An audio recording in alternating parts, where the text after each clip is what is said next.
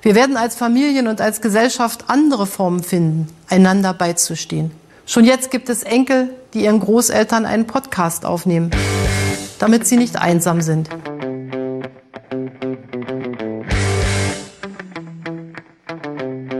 Lügenpresse. Der einzig wahre politische Podcast. Mit Rudi Nowotny und Steven Geier. Und Capo-Dieter Klebsch. Heute zu Hause auf Stimmenfang.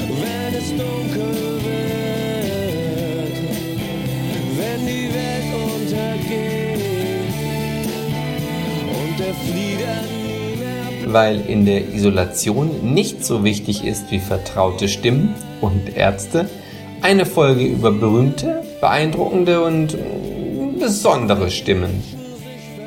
Mit Interviews mit Hugh Laurie. Einst war er Dr. House, heute hat er den Blues.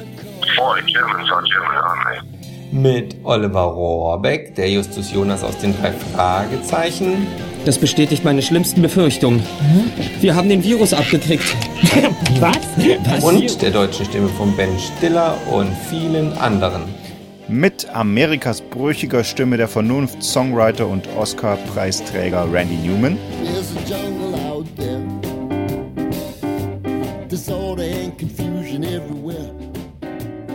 Und als Spezialgast eine der markantesten Stimmen Deutschlands, Karl Dieter Klebsch, bekannt als Schauspieler aus Film und Fernsehen und als Sprecher von Alec Baldwin, von Cosmo Kramer aus Seinfeld und natürlich von Dr. House. Sie sind Dr. House, richtig? Oh, sagen Sie jetzt nicht, wir hatten mal was miteinander. Und dazu, wie immer, eine ansteckende Mischung aus Pop und Virologie.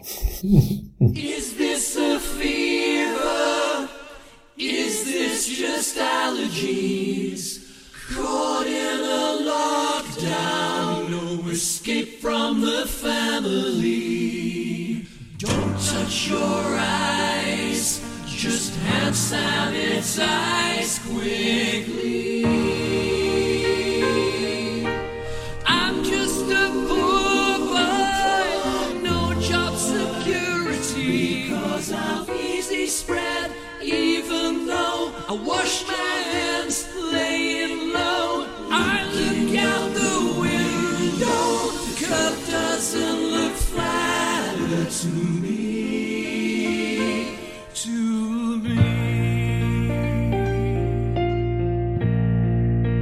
Durch das Coronavirus erlebt die menschliche Stimme eine sehr private Renaissance. Während in den vergangenen Jahren die Visualisierung des eigenen Ich durch soziale Medien immer wichtiger wurde und die Frage des Wie sehe ich aus für viele zur Handlungsmaxime, bekommt in Zeiten von Social Distancing eine andere Frage enorme Bedeutung.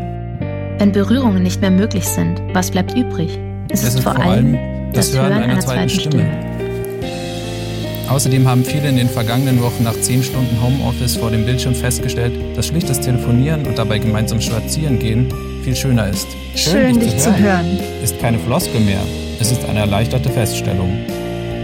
Wer die Menschen nicht mehr treffen kann, um sich zu vergewissern, wie es ihnen geht und auch wie es einem selbst geht, muss sich mehr denn je auf das Gespräch aus der Distanz verlassen. Dass vertraute Stimmen für den Menschen emotional beinahe so wichtig sein können wie Berührung, wie es die amerikanische Professorin Leslie J. Seitzer von der University of Wisconsin im Jahr 2000 Mama, I just killed a man. I didn't stay inside in bed. I walk past him, now he's dead.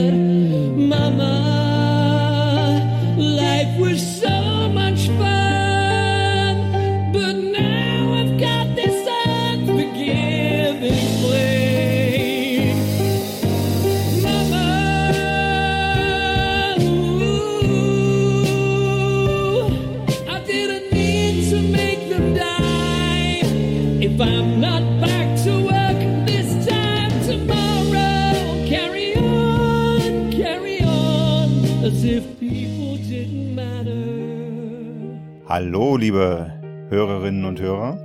Eine, ja, man sagt das ja ganz oft, eine ganz besondere Ausgabe heute, aber das sind nun wirklich ganz besondere Zeiten. Aber Zeiten, die uns in die Hände spielen. Wir nehmen ja auch immer zu Hause auf.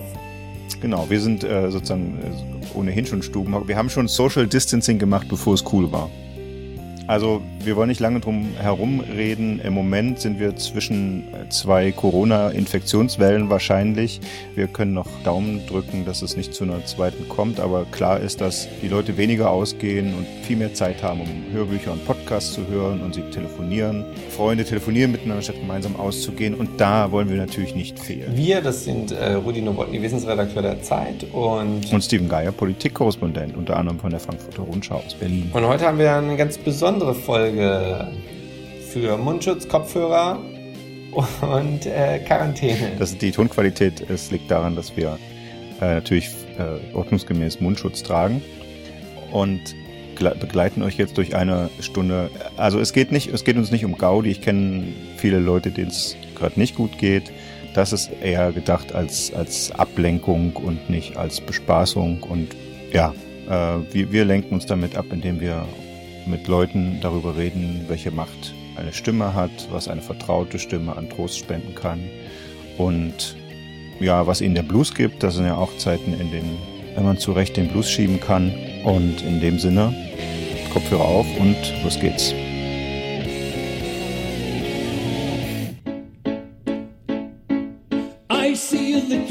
Little silhouette of a man. What a douche, what a douche, did he even wash his hands though? The toilet paper's frightening, very, very frightening me. Gotta lay low, gotta lay low. Man, master man. I'm just a poor boy facing mortality. He's just a poor boy facing mortality. Spare him his life from this monstrosity your face, wash your hands. Will you wash your hands? Bismillah, we will not wash our hands. Wash your hands. Bismillah, we will not wash our hands. Wash your hands. Bismillah, we will not wash our hands. Wash your hands. We'll our hands. Never, never wash our hands. Never, no. No, no, no, no, no, no. Mamma mia, mamma mia, mamma mia, wash your hands. COVID-19 has a sickness put aside for me, for me. Das Hören der Stimme eines geliebten oder geschätzten Menschen hilft auf jeden Fall gegen Einsamkeit. Das gelte vor allem in der Zeit, in der wir uns jetzt befinden, einer Zeit der sozialen Distanz.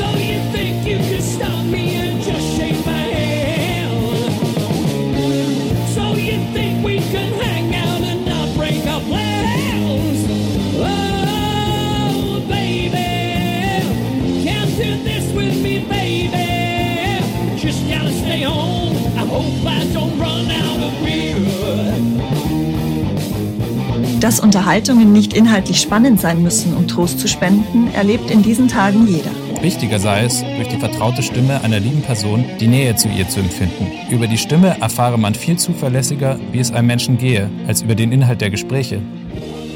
Nur wenige, sehr gute Schauspieler können tatsächlich ihre Stimme und Sprechweise glaubwürdig verstellen. Menschen können mit Worten also sehr gut lügen. Mit, mit der, der, Stimme? Stimme? Eher nicht. So, was, sie, was wir da jetzt hören, äh, während die Musik äh, noch im Hintergrund läuft, das sind immer Auszüge aus einem großen Text äh, aus der Süddeutschen Zeitung von der Feuilletonistin Theresa Hein, der heißt Direkter Draht und geht der Frage nach, was der Klang der Stimme bedeutet in einer Zeit, in der es für viele keine Berührungen gibt, in der man äh, mit Distanz Kontakt halten muss oder vielleicht auch will. Und hier hören wir sie eingelesen von ihren Kollegen und ihr selbst aus dem, aus dem Süddeutsche Feuilleton. Wer das Ganze äh, komplett nachhören will, kann bei Soundcloud einfach den Titel Direkter Draht eingeben, so heißt der Text, und dann kann man sich das ganze Stück anhören. Wir haben uns jedenfalls äh, dazu inspirieren lassen, einmal über die Macht der Stimme zu sprechen. Wir haben Synchronsprecher, wir haben Sänger, wir haben Songwriter, die Leuten ohne Stimme eine Stimme geben, also auch ganz doppeldeutig. Und das Besondere auch äh, ein Gast mal wieder. Leider geht's nicht face-to-face zurzeit, sondern auch das per Telefon. Darf man nicht vergessen. Ihr kennt ihn als den Hannes Bachmann aus Gute Zeiten, Schlechte Zeiten. Er hat 20 Jahre lang, mehr als 20 Jahre lang Theater gespielt, dabei auch große Rollen, unter anderem in Potsdam. Er war schon zu DDR-Zeiten im Polizeiruf und in Kinofilmen. Und noch dazu ist er seit fast 25 Jahren die deutsche Stimme von Leuten wie Alec Baldwin und äh, inzwischen auch Josh Brolin und von Cosmo Kramer in Seinfeld. Du solltest rüberkommen. Heute ist Pfeifenabend. Von Hugh Laurie sechs Jahre lang äh, hat er Dr. House gesprochen. Ist hier vielleicht jemand Arzt? Und äh, zurzeit in der vielgelobten Serie American Guards zu hören, die es, glaube ich, bei Amazon Prime gibt. Und natürlich für alle Eltern als Lord Garmadon in Lego Ninjago ganz groß. So wie ich das sehe, wird es hier wohl einen Führungswechsel geben. Eine lange Liste. Herzlich willkommen, Karl Dieter Klebsch. Ja, hallo. Vielen Dank für die netten Worte. Ja, ich, das waren ja nur Fakten, Fakten, Fakten. Aber Sie haben es schön gesagt. Ja. ja das, das schön sagen ist ja eigentlich äh, Ihr Metier, aber wir sind drauf gekommen, darüber zu reden, was sozusagen die Stimmen mit uns machen und sowas, weil ja gerade viel telefoniert wird und wenig persönlich getroffen. Sind Sie eigentlich von Corona-Maßnahmen betroffen? Sie meinen das jetzt privat, beruflich, gesundheitlich? Nee, ich meine ich meine eher beruflich, weil bei, bei Netflix wird in vielen neuen Staffeln von Serien schon eingeblendet. Ja, wir, könnte, könnte, könnte sein, dass irgendeine Sprache fehlt, weil wir äh, natürlich, weil die Gesundheit unserer Sprecherinnen und Sprecher vorgeht, habe ich auch gesehen. Im, Im deutschsprachigen Raum waren die Studios alle vier Wochen geschlossen. Seitdem sind die Studios wieder auf, haben in dieser Pause wirklich sehr gut, ich war inzwischen in einigen Firmen wieder, sehr gut äh, gearbeitet, was die Möglichkeit betrifft, getrennt voneinander zu arbeiten, sich äh, entsprechend auch mit dem Abstand zu bewegen. Und äh, in den vier Wochen wurde nicht gearbeitet. Jetzt haben Sie schon gesagt, es gibt auch Möglichkeiten als Sprecher allein zu arbeiten. Mancher mag das natürlich auch so ein bisschen als Nachteil empfinden, dass der Job manchmal so einsam ist, nur der Regisseur und, und der Sprecher. Sie haben nun parallel geschauspielert, ich habe es gerade schon gesagt, und auch schon gesprochen, auch schon äh, zu DDR-Zeiten gesprochen. Was ist denn jeweils das Tollste daran, also am, am Schauspiel das Tollste und am Synchron das Tollste? Das Tollste ist eigentlich, dass man die Möglichkeit bekommt, sowohl bei dem einen, also das liegt ja nun lange hinter mir, am Theater äh, arbeiten zu können, das heißt besetzt zu werden und wenn es der Herrgott fügt und die Allmacht des Regisseurs, dann vielleicht auch noch in, in einer wunderbaren Rolle, in einem für mich äh, wunderbaren Stück, dass man einfach arbeiten kann. Wenn das mit dem Team wunderbar funktionierte am Theater, war das ein Heidenspaß. Und wenn man als Synchronsprecher eingesetzt wird, ist es auch immer ein Heidenspaß. Ich jedenfalls habe immer einen Heidenspaß, egal was ich synchronisiere. Und ich weiß nicht, ob Sie es wissen, äh, also es wurde dann irgendwann eine neue Technik eingeführt im Synchronbereich, die dazu führte, dass alle nur noch geixt aufgenommen wurden. Das heißt, wir werden alleine aufgenommen. Also wenn wir jetzt hätten wir, wenn wir jetzt dritt an einem Tisch säßen, würden wir uns unterhalten, wenn das jetzt in einer fremden Sprache wäre und wir wollten es Deutsch machen, würde jeder einzeln aufgenommen, obwohl wir uns miteinander unterhalten. Aber, das aber und damit, das ist einfach so, dass die technischen Möglichkeiten heutzutage, das seit geraumer Zeit so weit sind, dann hat ja der Produzent einen, einen großen Fonds an Möglichkeiten des Mischens. Deshalb werden wir, der kleinste Furz, Verzeihung, wird allein aufgenommen. Wenn dann Polizist, hey, hey, hey, hey, und das ist alles, was diese Figur sagt, wird auch der allein aufgenommen. Und zum Schluss, wie gesagt, wird alles gemischt, sodass Sie dann, wenn Sie im Kino sitzen oder wenn Sie einen Film im Fernsehen sehen, eine Serie, was auch immer denken, die haben sich da zu dritt getummelt, zu fünf, zu siebt. Nein. Wenn da überhaupt getummelt wird, dann tummelt sich der Sprecher, Sprecherin mit Cutter, Cutterin. Mehr wird da nicht getummelt. Und äh, das ist auf, auf eine ganz andere Art und Weise als Theater im Team für mich ich finde es großartig. Ich stelle mir das aber wahnsinnig schwierig vor, wenn man alleine eine, einen Dialog einspricht. Wie lernt man das? Gar nicht. Gar nicht. Man lernt das nicht. Also sage ich jetzt. Die Voraussetzungen, sage ich, die wesentlichen Voraussetzungen sind ein profundes Maß an Begabung, wofür man ja nichts kann. Und wenn man das mit intensiver Arbeit äh, koppelt, kann es großartig werden. Muss nicht, aber kann. Und äh, auch, auch viele Schauspieler äh, die ich kenne, die also ähm, auf der Bühne arbeiten, respektive viel im Fernsehen arbeiten, sagen eben von sich aus, bleibt mir mit dem äh, Versuch, mich zum Synchronisieren zu überreden vom Leibe. Ich mhm. kann es nicht. Weil es ist ja, was ich äh, jetzt mache, mhm. das bin ich. So wie ich rede, mich verspreche, eine Pause mache oder eben am Stück durchrede, das bin ich.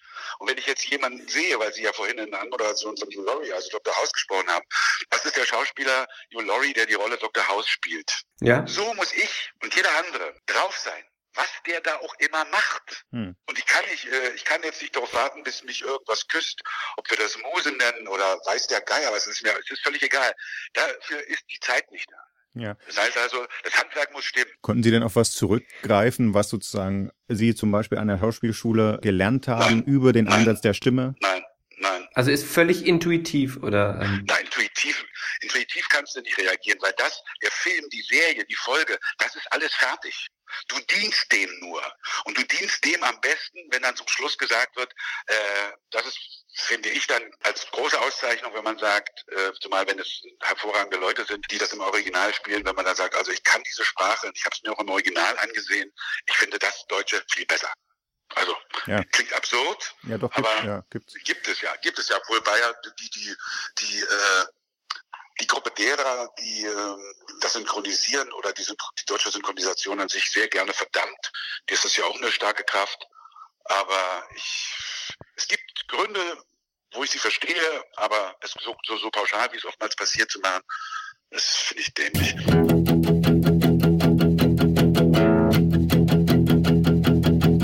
Ich sitze zu Hause und langweile mich.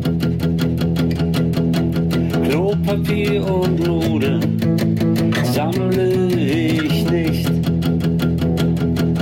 Die Kanzlerin, sie sagt, Bela, bitte bleib zu Haus. Es gibt doch jeden Tag jetzt die Sendung mit der Maus. Der Premium-Bereich von Pornhub ist für alle freigestellt. Das bisschen Quarantäne ist nicht die schlimmste Sache der Welt.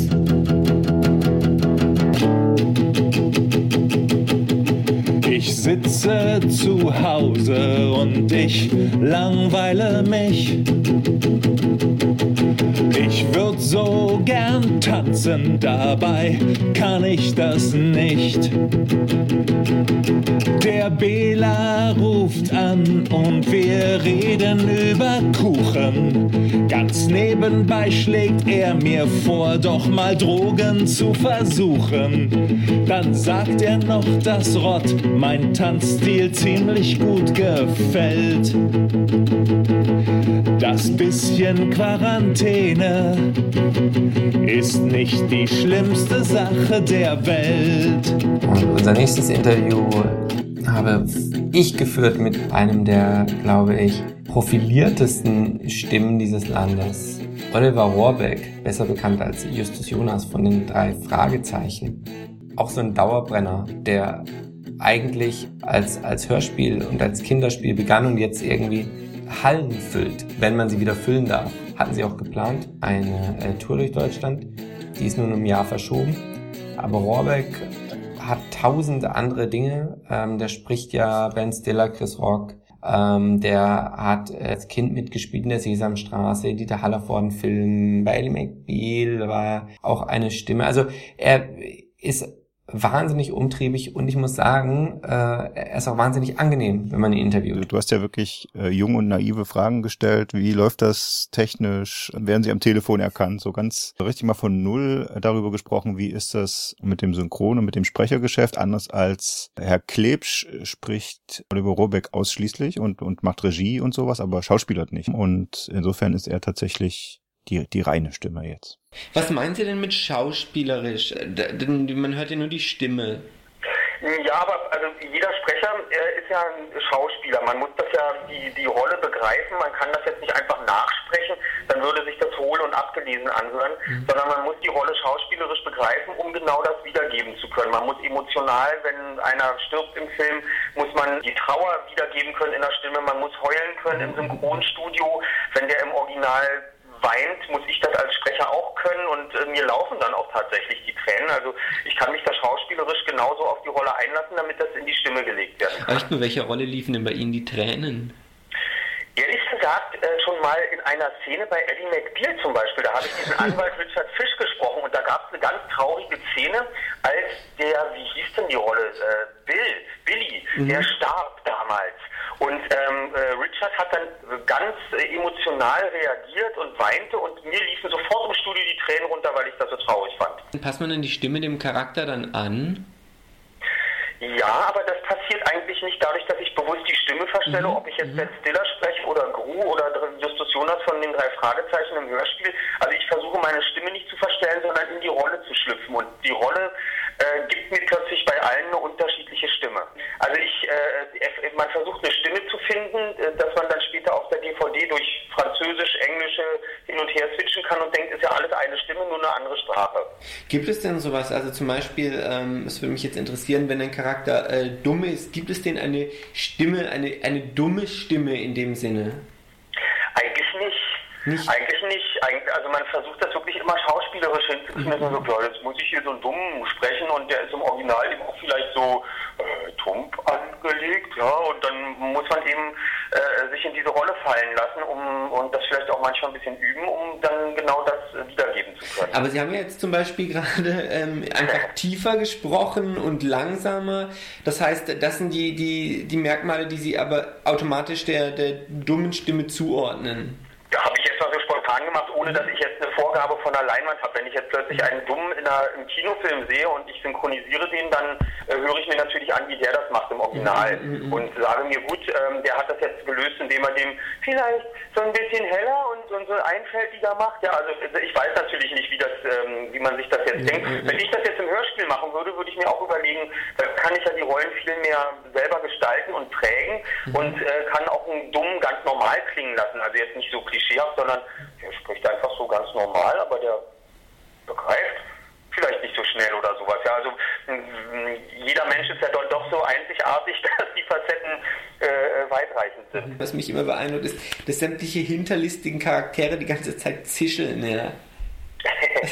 Also ich meine, das ist natürlich äh, äh, Rollen, die so ein bisschen leise angelegt sind, die sind natürlich so ein bisschen, ähm, sag mal, leise ist auch eine gewisse Überlegenheit, ne? den anderen zum Zuhören zwingen ähm, und so ein bisschen leiser werden und so, ja, so ein bisschen so verschlagener. Das stimmt, also so Kinski-esk, ne? Ich hatte das da, glaube ich, in diesem, ich habe da gesprochen in diesem äh, Bond-Film mit Mathieu Almeric in dem letzten, da habe ich diesen Gegenspieler gesprochen, der äh, eben auch immer so wie Kinski geredet hat. Der hat dann diesen einen Satz gehabt, der hat mir so gefallen, schafft mir diesen Bond vom Leib. Aber das ist, das ist doch interessant. Also man könnte natürlich auch davon ausgehen, dass äh, man in Deutschland eh nicht die Originalstimmen ähm, kennt, erstmal zunächst. Und dann könnte man ja sagen, gut, das deutsche Publikum ist niemals eine andere Stimme gewöhnt gewesen. Ähm, die nehmen die einfach an. Das ist auch so gemacht worden in den 80er Jahren. Also Arnold Schwarzenegger hat bei weitem nicht so eine schöne Stimme wie in der deutschen Synchronisation. Der Thomas Danneberg ist da viel besser, ehrlich gesagt.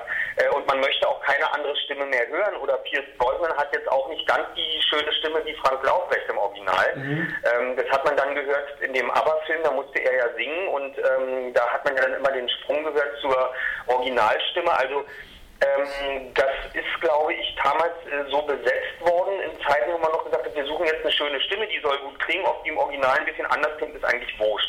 Das macht man heutzutage nicht mehr, um eben den Filmen gerecht zu werden, die ja jahrelang geplant werden, ähm, ähm, um dem Original gerecht zu werden und den Originalproduzenten und eben auch dem cineastischen Publikum, dass das eventuell gerne mal auf der DVD später hin und her schaltet und sagt, wir wollen, äh, ich will wissen, ist das im Original genauso oder sagen die da ganz andere Sachen und dann hört man plötzlich, dass der vielleicht ganz anders hustet und eine ganz andere Stimme hat, und, wie in alten Terence Hill Filmen, wo wirklich auch ganz anderer Quatsch dann erzählt wurde im Deutschen.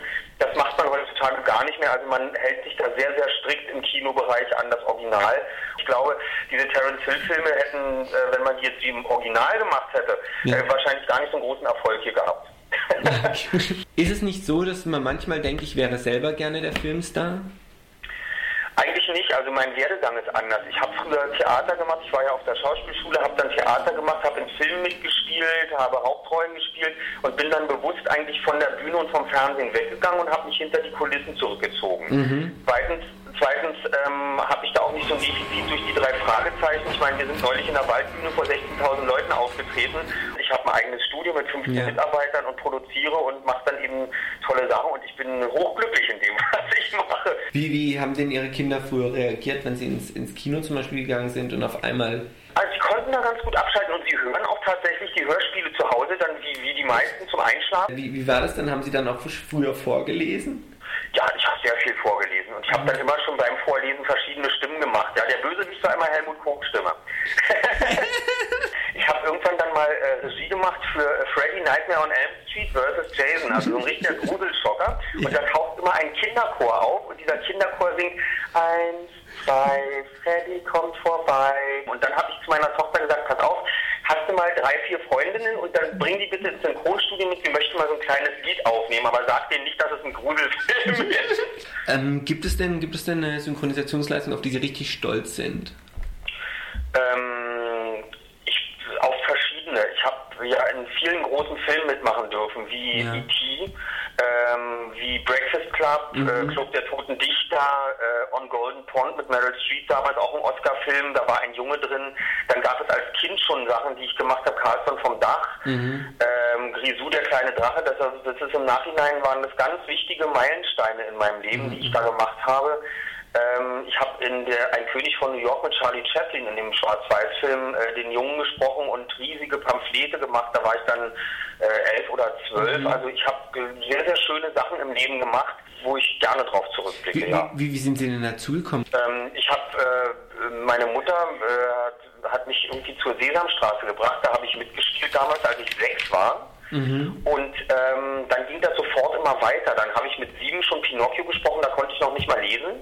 Ähm, habe, äh, dann hat Harald Junke, der musste mir mal die Texte vorlesen und mich anstupsen, wenn ich dran war. Und äh, dann ging das immer weiter. Dann habe ich auch Theater gespielt mit zwölf schon am Schillertheater mit Bernhard Minetti und äh, eine riesige Rolle im Shakespeare gehabt. Also das waren alles ähm, wichtige Etappen in meinem Leben. Habe dann in der 11. die Schule verlassen und das Abi dann nicht gemacht, sondern bin dann gleich zur Schauspielschule gegangen, weil ich mir eigentlich sehr sicher war, was ich werden wollte.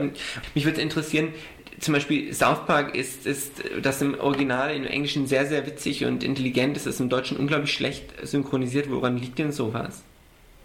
Das liegt daran, dass da eine Redaktion dazwischen hängt, dass die sich das nicht teilweise nicht trauen, genau so umzusetzen, dass sie meinen, man müsste das fürs deutsche Publikum so ein bisschen ähm, so ein bisschen abändern. Also gerade im Fernsehbereich gibt es da ganz eklatante Schwächen leider und äh, eklatante Eingriffe, die im Kinobereich überhaupt nicht gemacht werden. Es begann weit weg von uns, irgendwo in China. Irgendwann hat es auch uns erreicht, unsere Festung Europa. Erst Frankreich, Italien, dann Österreich. Die Menschen durften nicht mehr raus.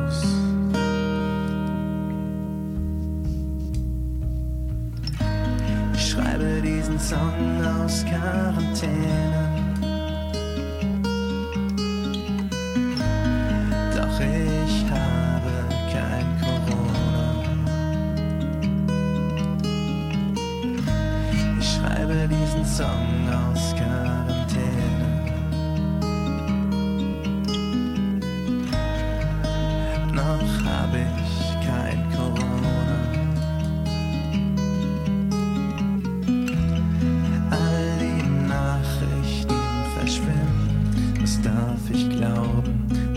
Was soll ich nicht ernst nehmen? Ich weiß nicht mehr wohin. Wegen Corona.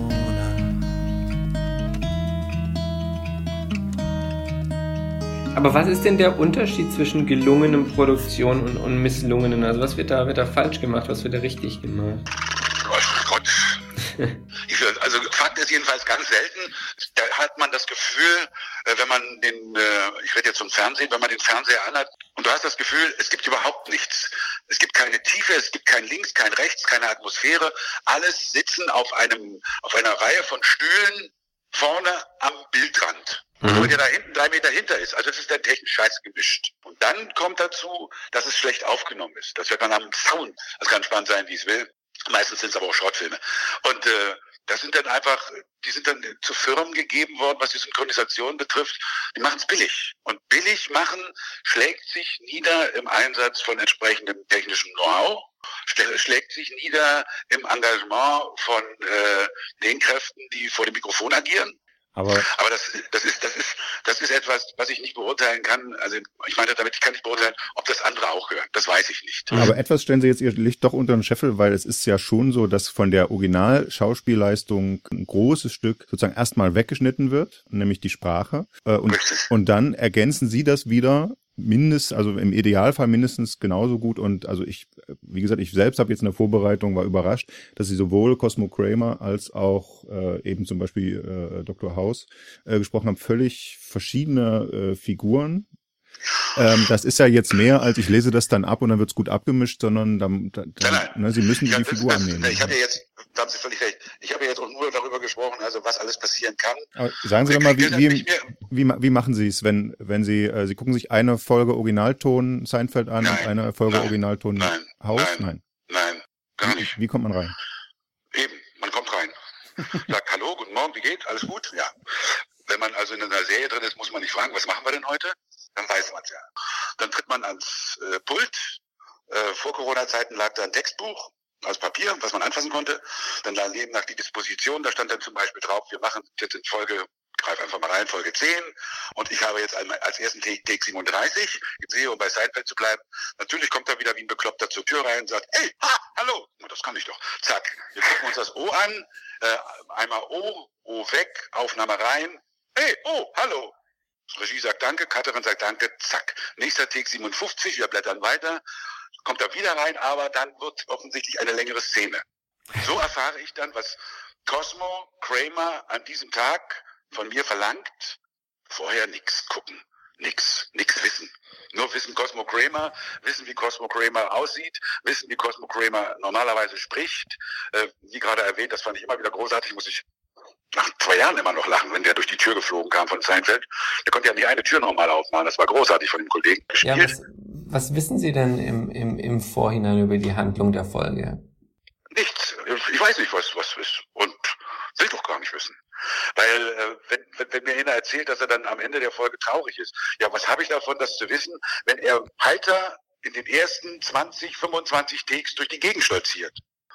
Und wenn ich dann entsprechend sehe, was mit dem Kollegen da ist, wie er es macht, na, dann mache ich das auch so. Also äh, äh ich eben der Deutsche. Äh, ähm, so, dann bin ich auch traurig, dann bin ich auch betroffen. Und deshalb äh, was ich aber meine auch ist, wenn man die Figur zum ersten Mal spricht und dann auch teilweise jahrelang, ähm, mhm.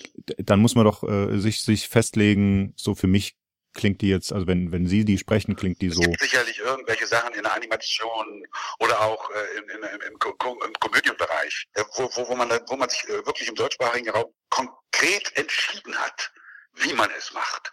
Und zwar anders als im Original. Sowas ist mir noch nie begegnet. Also ich bin immer mit dem Material, was ich habe, durch die Arbeit gegangen, natürlich modifiziert, also gerade auch im, im, im, im Animationsbereich. Also am Anfang habe ich mich geniert, wollte keine Animation machen, das fand ich mal ganz furchtbar. Ich fand das so albern und so, ach nein. Inzwischen liebe ich es, aber auch schon seit langer Zeit, weil da kannst du viel mit der Stimme machen, wenn es das die Vor, wenn es die Vorlage äh, hergibt. Bei den anderen Sachen äh, ist die Vorlage, auch die stimmliche Vorlage. Natürlich habe ich eine Stimme, aber ich rede ganz anders. Also ich rede wirklich, ich, diese Aufforderung, die dann damals als Dr. House rausgekommen war, wenn man die zweite Staffel begann, etc., also diese Rundfunkinterviews und dann diese Frage, ich wusste, sie kommt, irgendwann kommt sie. Äh, jetzt würden wir Sie gerne bitten und unsere Zuhörer würde es sicherlich sehr freuen, Herr Klipsch, sagen Sie doch jetzt mal irgendwie zwei Sätze wie Dr. House. Und dann habe ich dann einfach gesagt, weil es die Wahrheit ist, ich kann das nicht. Naja, aber Sie sprechen ihn doch schon seit. Ich sage, ja, aber ich kann es nicht. Ich kann jetzt nicht mit Ihnen sprechen oder einfach nur einen Satz in die Welt blasen oder zwei wie Dr. House, denn ich brauche ihn dafür. So, weil ich, ich, ich höre ja das Original. Und diese ganzen Schlenker und Dinger und äh, äh, charmant und witzig, ironisch, zynisch, das hat er ja im Original alles. Und das, diese ganzen Schlenker habe ich von ihm.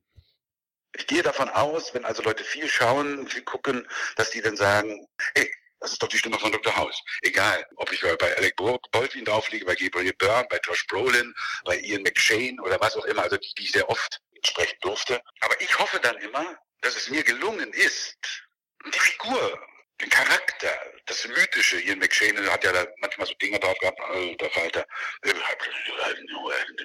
dass ich das treffe. Man erkennt meine Stimme, aber ich treffe ihn. Ein bisschen. Das, was er tut. Wir haben ja ähm, äh, auch ein, äh, in dieser Folge ein Interview mit Hugh Laurie drin. Da geht's aber viel um, um seine Bluesmusik, die er inzwischen ja, ja auch spielt. Singen ja, Sie eigentlich, singen Sie eigentlich selbst? Nein. So, wenn mir einer sagt, du singst das mal, ich glaube, habe ich, das dauert dann, das ist eine angestrengte Arbeit. Und ob es dann zum Schluss schön ist, das weiß ich nicht. Ich habe es dann immer so runtergerissen. okay. Also ich meine, mit runtergerissen nicht ganz schnell gemacht, das kann ich ja nicht, sondern runtergerissen, also sehr an mich ran, sehr an mich rangezogen. Ja. Hab dann einfach den Leuten erklärt, die Figur macht das so. Ja. Also, das, die kann ja gar nicht anders. Stell dir doch mal vor, was der so alles gesagt hat und gemacht hat, dann singt der auch so. Wenn du das so sagst, klingt das plausibel, ja. ja. Haben Sie einen Tipp dafür, wie ich äh, Hugh Laurie gleich im, im Voice-Over äh, am besten spreche? Wie lege ich den an? Aber äh, ich nehme Sie mit. Sollten die Finger davon, Sie sollten die Finger davon lassen. Ja, ich nehme mit, äh, man hört sich als, nein, als Profi das Original an. Ne? Nein, nein, nein, dann würden sie ja versuchen, ihn zu synchronisieren. Wenn man, wenn, wenn man, wenn man Voice-Over macht, mhm. äh, also in dem Fall Hugh Laurie, der ihnen was erzählt. Und dann sollten sie einfach nichts anderes tun, als den, den Inhalt dessen, was er erzählt, wiedergeben. Also keine Ambitionen äh, an den Tag legen, irgendwie Laurie stimmlich nahe zu kommen. Denn sie sagen ja dem deutschen Zuhörer nur, der des Englischen nicht mächtig ist, was Hugh Laurie, der Schauspieler, ihnen jetzt gerade erzählt hat, also ihnen erzählt, den Zuhörern, über die Art und Weise, wie er sich seiner Musik nähert, wie er sie macht, was er liebt, was er hasst, etc. Also es gibt im Grunde genommen nichts anderes zu bedienen als die Information. Okay. Aus die Maus. Unchain my heart. Baby, let me be. Unchain my heart. Cause you don't care about me. You got me sewn up like a pillowcase.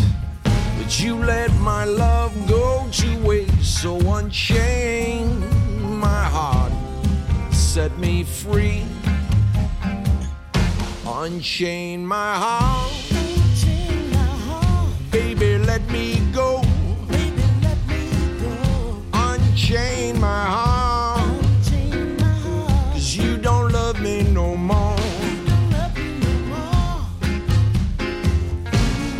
time I call you on the phone, some fella tells me that you're not home. So unchain my heart, set me free. You got me under your spell. Unchain My Heart, ein alter Ray Charles Song hier in der Interpretation von Hugh Laurie. Den kennen wir alle vor allen Dingen als Dr. House. Und was würde besser in, in diese Zeiten passen als ein, ein Song, den sozusagen ein, ein, Fernseharzt singt, dachten wir uns. Jetzt, wo die, die, Pops, die neuen Popstars sind, die Epidemiologen und Virologen. Und wir haben hier einen Popstar, der als Arzt bekannt geworden ist. Äh, Hugh Laurie wird ja demnächst auch schon 61, stammt ursprünglich aus England, ist in Oxford geboren, aber in Amerika halt richtig berühmt geworden. Viele in Europa haben sich noch daran erinnert, dass aber Hugh Laurie vorher schon mal eine Comedy-Karriere mit hingelegt hatte, unter anderem mit Warren Atkinson in Black Adder. Das ist tatsächlich eine, eine Kultserie gewesen, Kultserie gewesen, die ich mich auch noch erinnert habe, aber überhaupt nicht auf dem Schirm hatte, dass Hugh Laurie damit spielt. Er hat mit Stephen Fry äh, Sketch-Comedy gemacht und dann, wie gesagt, sich neu erfunden als Amerikaner, auch mit amerikanischem Akzent sprechenden äh, Dr. House. Und als das zu Ende ging, hat er angefangen, seine Leidenschaft sozusagen zum Beruf zu machen und Bluesmusik zu spielen. Und darüber haben wir, habe ich äh, ihn hauptsächlich befragt, natürlich auch ein bisschen über Dr. House, aber vor allen Dingen über den Blues. Und äh, muss sagen, er hat seine Leidenschaft regelrecht verteidigen müssen mir gegenüber dann würde ich sagen, wenn, Herr Klipsch, wenn Sie sagen, dass ich die Finger davon lassen soll, äh, das Voice-Over zu machen, dann, dann, dann spricht am besten Rudi Ihnen. Ich, ich Voice-Overe mich selbst. Ich synchronisiere mich selbst. Das ist ja auch ein gängiges Format. Mr. Lorry, Sie sind in der Rolle eines mürrischen Kotzbrockens berühmt geworden, des genialen Arztes Dr. House. Werden Sie eigentlich, zum Beispiel von Journalisten, hin und wieder mit Ihrer Rolle aus dem Fernsehen gleichgesetzt?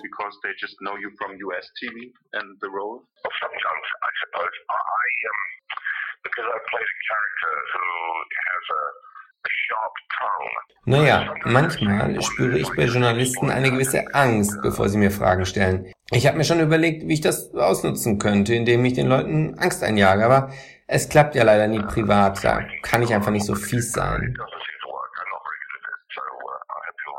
Dr. House war eine Zeit lang die meistgesehene TV-Serie weltweit.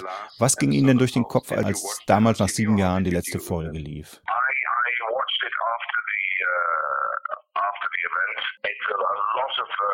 Ich habe sie mir angesehen, aber nicht live, sondern später als Aufzeichnung. Und das war auch gut so. Es hat mich nämlich emotional ziemlich überwältigt.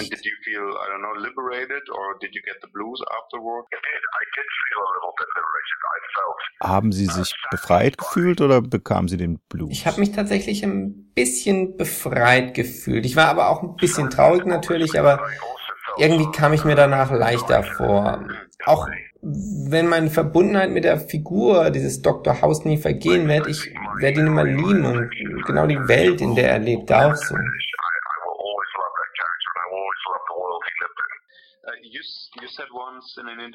that a piano player would be your dream job or was your dream job. Nach dem Ende von House waren Sie viel als Musiker auf Tour. In einem Interview sagten Sie mal, dass Pianist eigentlich immer Ihr Traumjob war. Wie haben Sie sich das konkret vorgestellt? Ich hatte immer diese Vorstellung, schönes Klavier, kleines Jazz-Trio, eine Hotelbar. Als ideale Stadt dafür habe ich mir immer Lissabon vorgestellt. Ich war noch nie da, aber ich liebe einfach den Klang dieses Namens.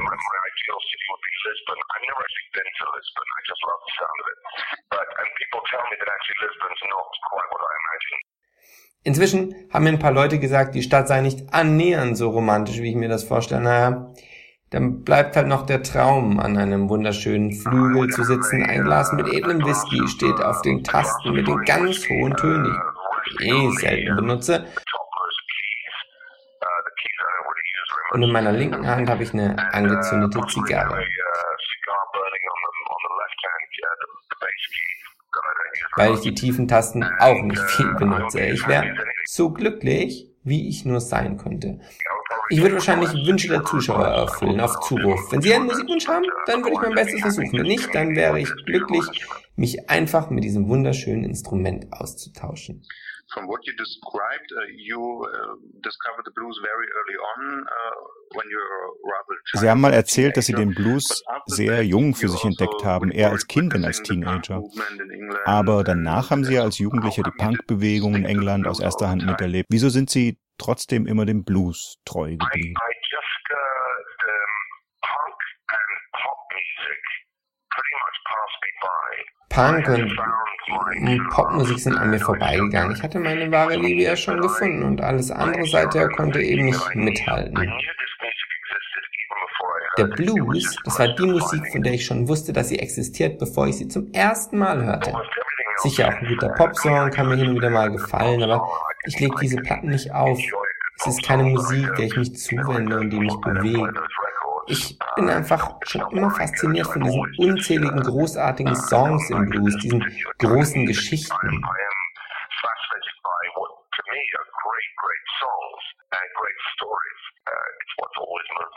I prepared myself with a few quotes as for the music, and the first one would, uh, would be by Bleeding Gums Murphy from the Simpsons. Ich habe mich ja gut darauf vorbereitet, mit Ihnen über den Blues zu sprechen und habe ein paar Zitate über den Blues rausgesucht. Äh, fangen wir mal an mit Bleeding Gums Murphy, Zahnfleischbluter Murphy aus den Simpsons. Der sagt ja, der Blues ist nicht dazu da, dass du dich besser fühlst, sondern dazu, dass sich andere Leute schlechter fühlen und du dabei ein paar Mäuse machst. Stimmt das eigentlich? Das mag eine markige und lustige Sichtweise auf den Blues sein, aber ich nehme ihn ernster. Ich glaube, man kann im Blues das gesamte menschliche Leben wiederfinden. Der Blues kann die Leute auch glücklicher machen oder auch traurig. Er kann die Leute bewegen oder zum Tanzen bringen. Egal, jedes Spiel hat menschliche Emotionen, ist in dieser Musik da.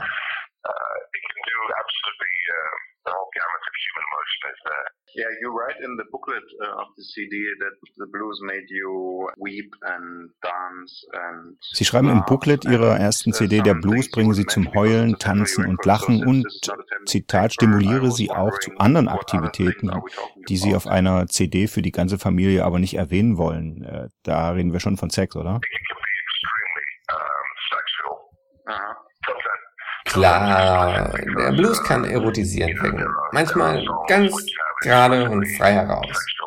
In vielen Songtexten geht es offenherzig um Sex, aber auch, wie sich die Musik an sich anfühlt, dieser Groove des Blues, der kann, wenn nicht schon sexy, dann aber doch sehr, sehr, sehr sinnlich sein. Er kann auf einer physischen Ebene wirken.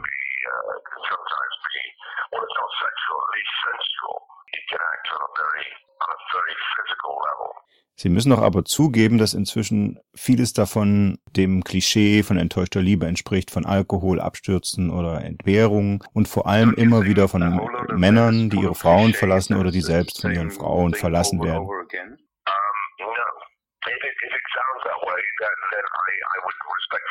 Nein, nein, nein, nein. Wenn Sie aus Blues-Songs nicht mehr raushören, dann haben Sie mit Verlaub nicht aufmerksam genug zugehört. Vielleicht sagen Leute, die nicht auf Opern stehen, ja auch dasselbe über die Oper und andere über bestimmte Malerei. So sieht alles gleich aus. Da kann ich nur sagen, seht besser hin. Es gibt immer diese leicht überhebliche, oberflächliche Art, über den Blues zu schreiben. Ich sage, hört besser hin. Es gibt einen endlosen Reichtum an Geschichten, Details und Gefühlen, die in jedem Song enthalten sind. But at least um, when it comes to the to the, the attitude, it seems it, it didn't change a lot. Like uh, Leon Redbone said, the blues ain't nothing but a good man feeling bad. Und trotzdem hat sich die Grundstimmung dieser Musikrichtung doch seit 100 Jahren kaum verändert. Es ist ja wie die Blueslegende Leon Redbone einmal sagte, der Blues ist nichts als ein guter Mann, der sich schlecht fühlt. Hat der Blues für jüngere Musiker überhaupt noch Relevanz? Ach, jetzt nennen Sie mir doch irgendeine Stimmung, die Ihnen im Blues fehlt. Äh, Wie wäre es zum Beispiel mit Wut?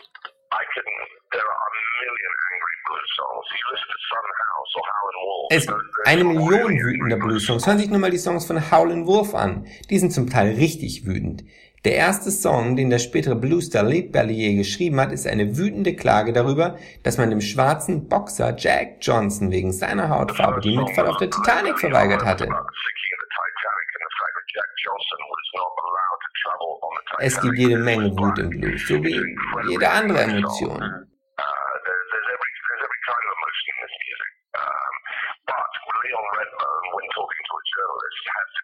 Und das hat auch Leon Redbone sie ganz sicher so gesehen, egal welche markigen Einzeiler Journalisten aus seinen Interviews rausfingern am Ende.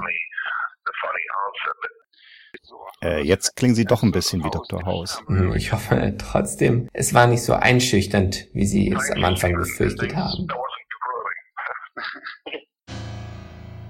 Unchain my heart, baby.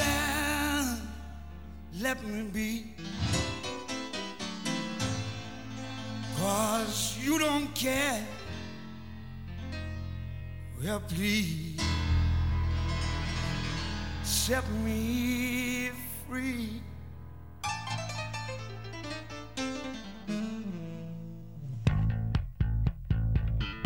Unchain my heart,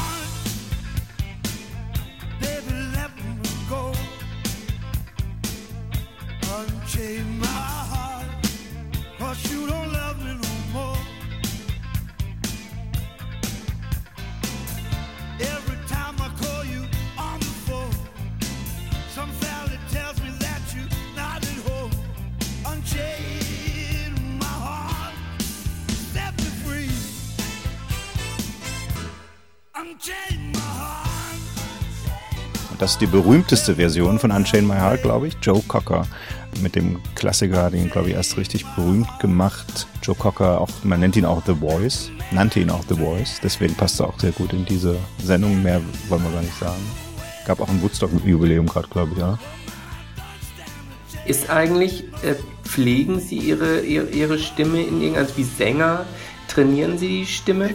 Also ich habe damals als Student natürlich gemacht bis zum Abitur. äh, Dann äh, habe ich angefangen, neben dem Theater zu synchronisieren, schon zu DDR-Zeiten. Das war überschaubar, weil ich einfach sehr viel Theater spielen durfte. Dann habe ich mich irgendwann nach dem Fall der Mauer entschieden, das Theater zu verlassen und habe dann nur noch synchronisiert und gedreht und sehr viel gearbeitet. In den 90ern kamen die Privaten auf und wir haben dann synchronisiert, dass ich die beiden bogen. Eine Unmenge an Schrott, noch schrottiger am schrottigsten. Da gab es einen Wettbewerb, wer gewinnt den Preis.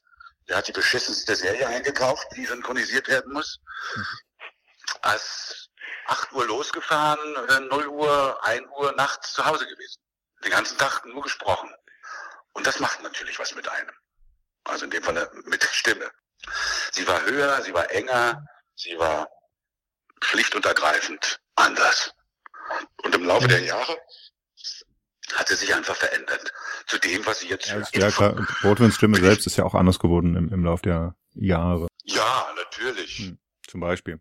Vom, vom Quengler auch eben zum Heiseren. Haben Sie eigentlich ausgesetzt, während Sie ähm, bei äh, gute Zeiten, schlechte Zeiten, ich habe es vorhin schon mal gesagt. Im Gegenteil, da habe ich es richtig krachen lassen. Ach du Schreck. Weil die, die drehen ja richtig, äh, die machen ja richtig 9 to 5, äh, richtig, das ist ja, Ja, wie in genau. Fabrik gehen dann. Ja. Ja, das war aber großartig. Also dieses Format ist für jemanden, der noch andere Sachen nebenbei machen möchte, großartig. Insofern, weil da die, die Zeit den Tag wirklich regiert. Das meint, ach Mensch, das passt da hinten noch nicht. Guck mal, da ist noch ein Schatten. Da ist noch ein Schatten. Ja, du, der Beleuchter ist jetzt aber gerade mal auf dem Klo und der hat Durchfall. Das kann lange dauern, bis er wiederkommt. Du, das macht ja nichts. Das macht ja nichts. Nee, der soll sich mal ruhig aus das macht nichts. Aber der muss weg, der Schatten. Das geht da gar nicht. 8 Uhr Beginn, 8.20 Uhr erstes Bild weg. Kostümwechsel 8.25 Uhr, zweites Bild beginnend, Ende des zweiten Bildes 8 Uhr und 40. Dann gleich danach, gleiches Kostüm, gleiches Zelt, 8.40 Uhr, nächstes Bild beginnend, endend 9.05 Uhr und so weiter. Bis zum Feierabend. Das heißt, du kannst dich darauf verlassen, wenn du um 11.50 Uhr fertig bist dort, kannst du den Rest des Tages gestalten. Hm. Zack. Und so habe ich das gemacht. Und dann fing ich Dr. House an, genau in dieser Zeit. Das ging dann Gott sei Dank so weiter. Irgendwann normalisierte es sich, weil ich dann eben nur noch synchronisierte. Und das dauerte dann eine ganze Weile, bis ich mit dem Synchron wieder ganze Tage füllen sollte, durfte. Und dann merkte ich dann, als ich so ein paar Pausen hatte, dass ich ganz heftig gearbeitet habe. Aber während ich arbeitete, habe ich das überhaupt nicht gemerkt. Es hat mir nicht geschadet.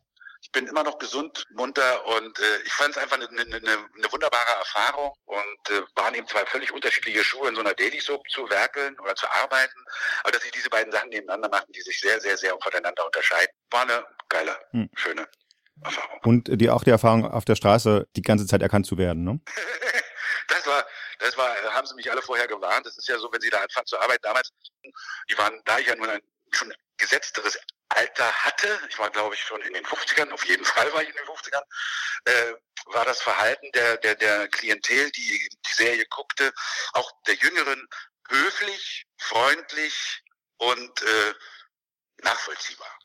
Immer, entschuldigen Sie bitte, darf ich Sie mal was fragen? Oder entschuldigen Sie bitte, Sie sind doch.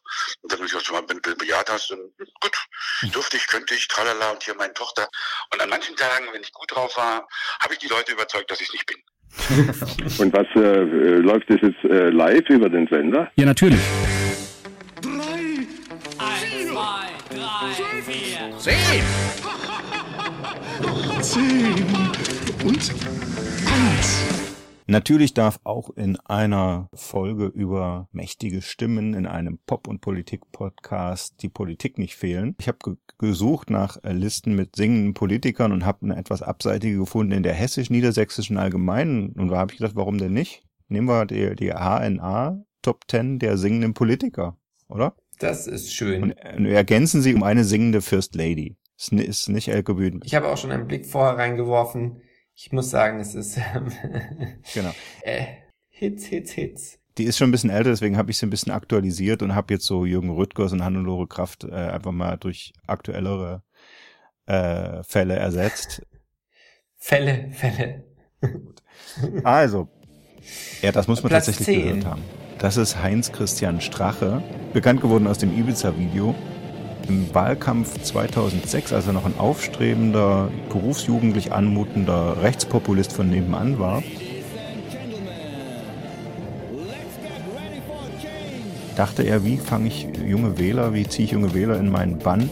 Natürlich, der, die Jugend hört sich Rap an, also gab es von ihm mehrere HC Strache Raps. Wir hören hier das beeindruckende Stück äh, Schluss mit lustig. Nur zum Bürger sind sie strenger. Rauf mit Steuer und Gebühren. Rot steht für Belastungswelle. Was sie können ist kassieren, sonst sind's nicht besonders helle. Islamisten auf dem Vormarsch, Minarett am Poezin. Das wollen Rote installieren, aber sonst kein Mensch in Wien. Sozis wollen mich mundtot machen, weil ich sag, was Sache ist.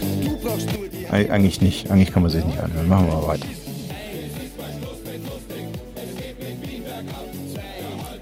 Machen wir weiter. Also eigentlich hätte er schon für dieses Video äh, in Vergessenheit geraten sollen. Politisch.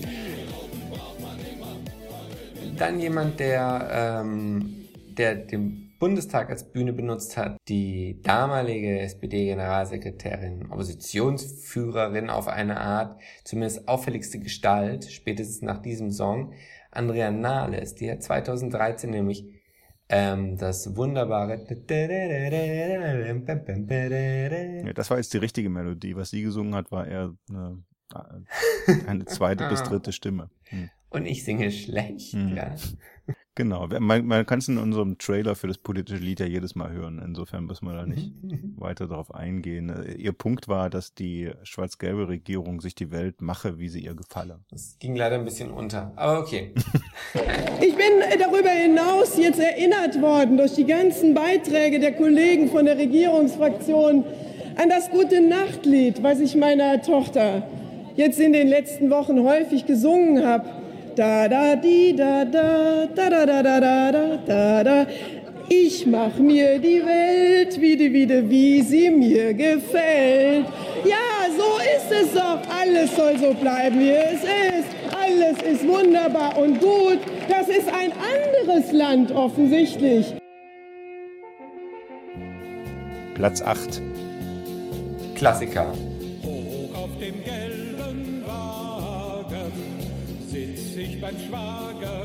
Vielleicht der, der Prototyp des singenden Politikers, der spätere Bundespräsident Walter Scheel, damals noch Außenminister, singt, hoch auf dem gelben Wagen.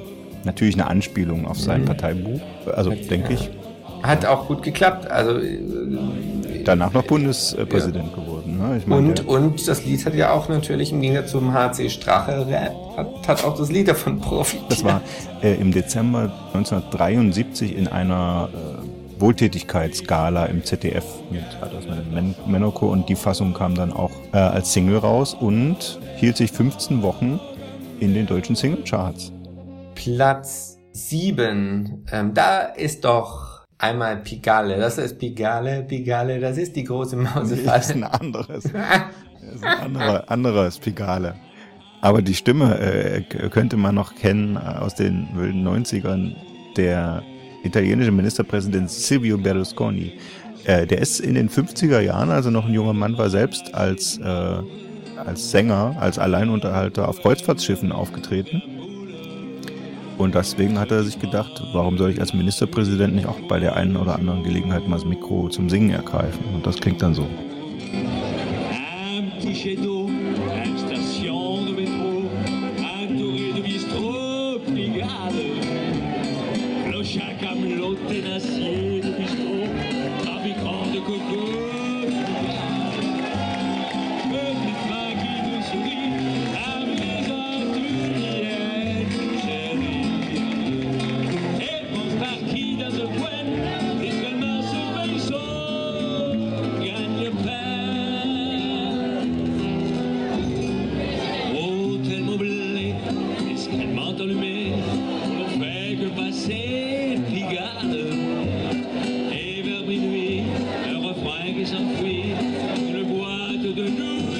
Platz 6. Ähm, ich habe äh, ja auch ein bisschen gegoogelt nach singenden Politikern, die man mit aufnehmen könnte. Habe natürlich gleich gedacht, also welcher US-Präsident könnte denn ein guter Sänger gewesen sein? Kam sofort auf Bill Clinton, weil der ja bekannt war so als äh, die die Rockgeneration ist an der Macht, der erste Jeans tragende US-Präsident und er spielte ja Saxophon. Rocksaxophon, auch im Wahlkampf und so, dachte ich mir, der hat bestimmt auch ein paar coole Songs rausgehauen. Das Einzige, was ich gefunden habe, war eine Gala.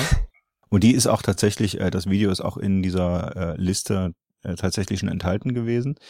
Äh, Anfang der 90er Jahre so eine Friedensgala mit 40 arabischen und 40 jüdischen Kindern gemeinsam ein Friedenslied gesungen. Die Kinder waren die eigentlichen Sänger und auch die, die wie sagt man, die Solosängerin wirklich ganz beeindruckend toll gesungen und hat sich zu ihm hingestellt und ihm das Mikro hingehalten.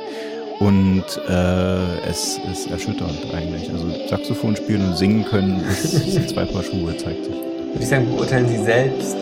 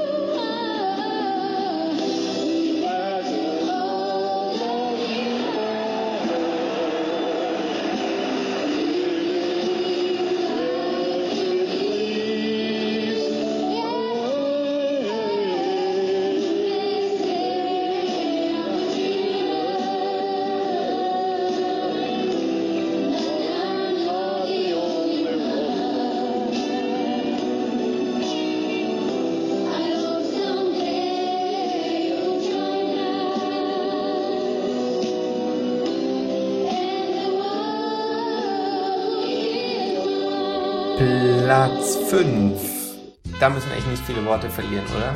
Ist das sehr bekannt, diese Single? War, war bekannt, okay, das ist die Familie. Die Familie ist auch bekannt, Familie Albrecht.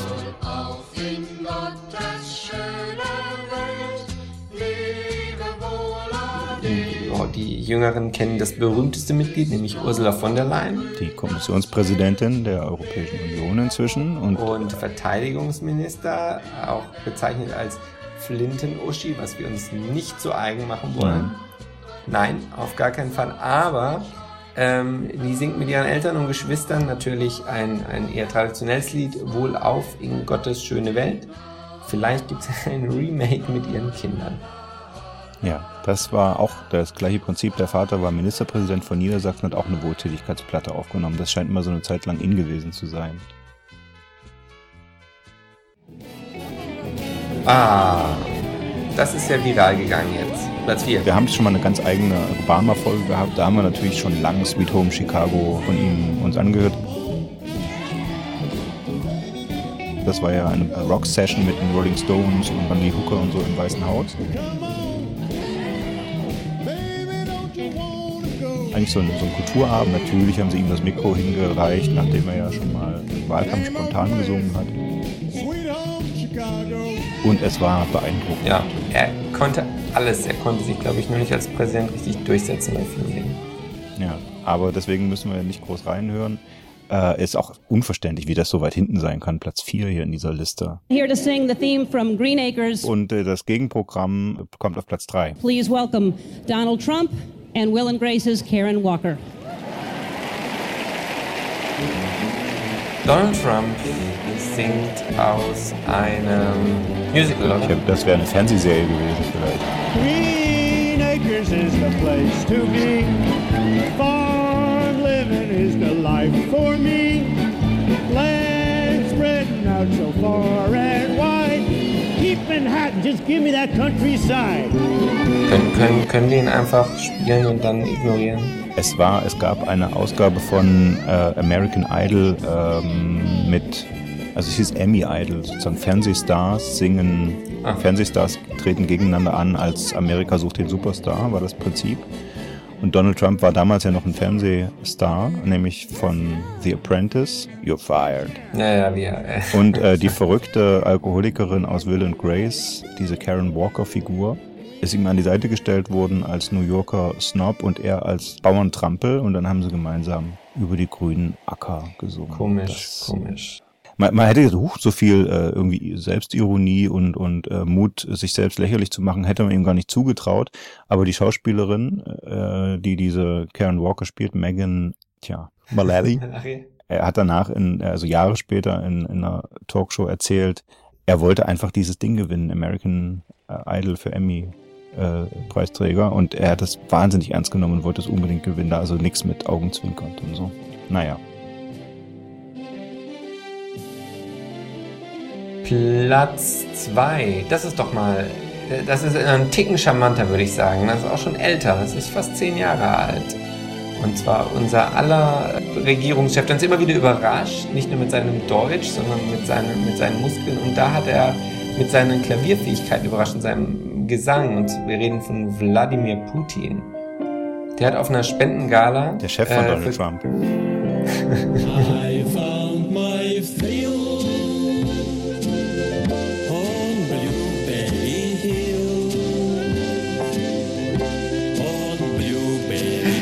der, der Boss von Donald Trump, der kann natürlich ein bisschen mehr entsprechen, hat, ähm, hat auf dieser Gala äh, als Pianist und Sänger erstmal Blueberry Hill äh, interpretiert und dann hat er noch das patriotisch-sowjetische Lied Womit die Heimat beginnt gespielt und ähm, sagt dazu, ähm, er könne weder besonders gut singen noch Klavier spielen, aber er mag es einfach und das müssen jetzt alle Zuhörer Das Video, guckt euch das Video mal an bei YouTube, äh, Putin Blueberry Hill, äh, der Saal voller Hollywood-Stars, die ihn, eigentlich war er nur als, als äh, sozusagen Ehrengast äh, am Flügel äh, gedacht und die haben dann aber alle zugerufen, er solle jetzt auch mal singen, ans Mikro gehen. Quasi so ähnlich wie bei äh, Obama im Weißen Haus damals und hat dann tatsächlich das Blueberry Hill auch noch mit einem super charmanten russischen Akzent äh, gesungen. Sehenswert. Kann er. muss man sagen. Wahrscheinlich war das Klavier manipuliert, es hat von alleine gespielt. Und Platz 1. in der Liste der hessisch-niedersächsisch allgemein, muss man dazu sagen, äh, die ganz patriotisch, Egal, ganz patriotisch die Kanzlerin auf Platz 1 gewählt haben. Es gibt, ich habe auch gedacht, ob es denn irgendwo einen Schnipsel gibt, wo Angela Merkel singt und nicht nur jemand so tut, als sei er sie und singt. Es gibt einen einzigen Schnipsel, da wo sie quasi noch nicht, glaube ich, noch nicht absehen konnte, dass sie mal Bundeskanzlerin wird, sonst hätte sie das nicht gemacht. Nee, aber sie hat gesungen. Und zwar, es ist sehr schön, ein Lied, das man sofort mit ihr assoziieren will. Marmor, Stein und Eisen bricht. Genau. Bei einem, bei einem Wahlkampftermin so, äh, als dann Leierkastenmann aufgetreten ist, hat sie sich hinreißen. Ein bisschen Volksnähe muss sein.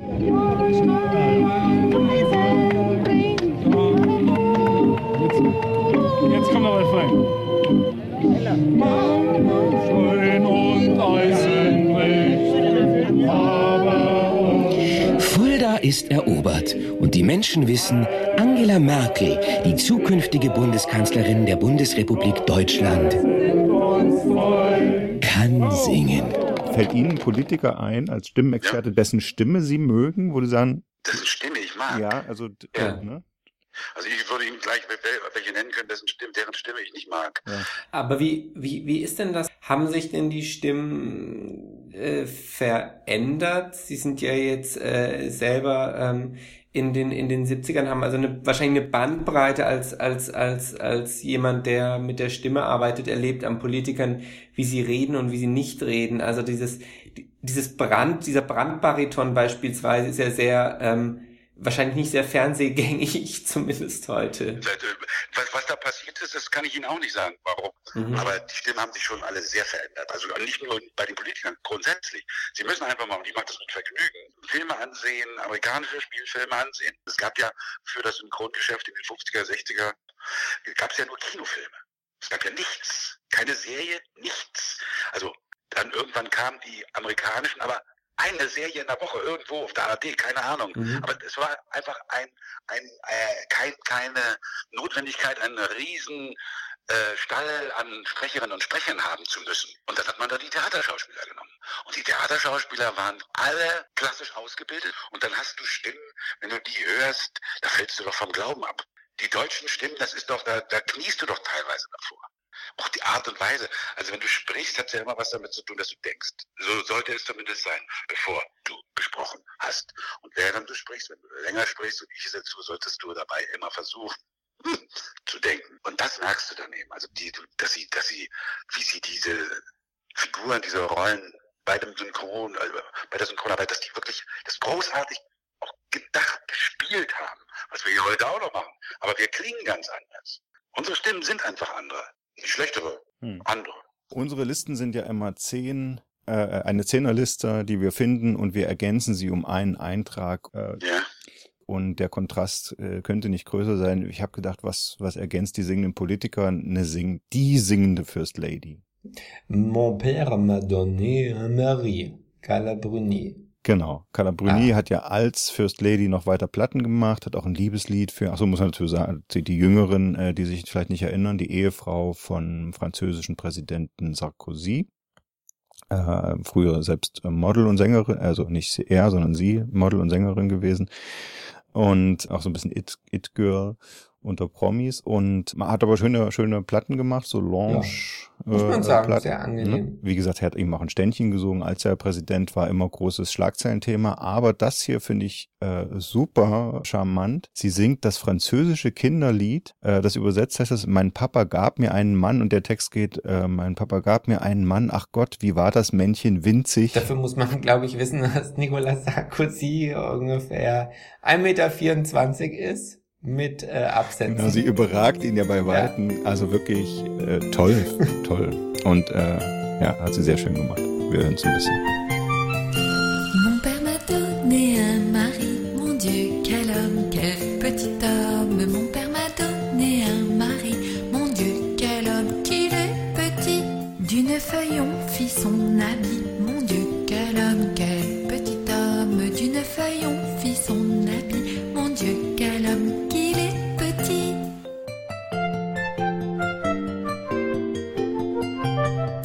Ein Lied vorsingen. Da, da, die, da, da, Ein Lied vorsingen. da, da, da, da, da, da, da.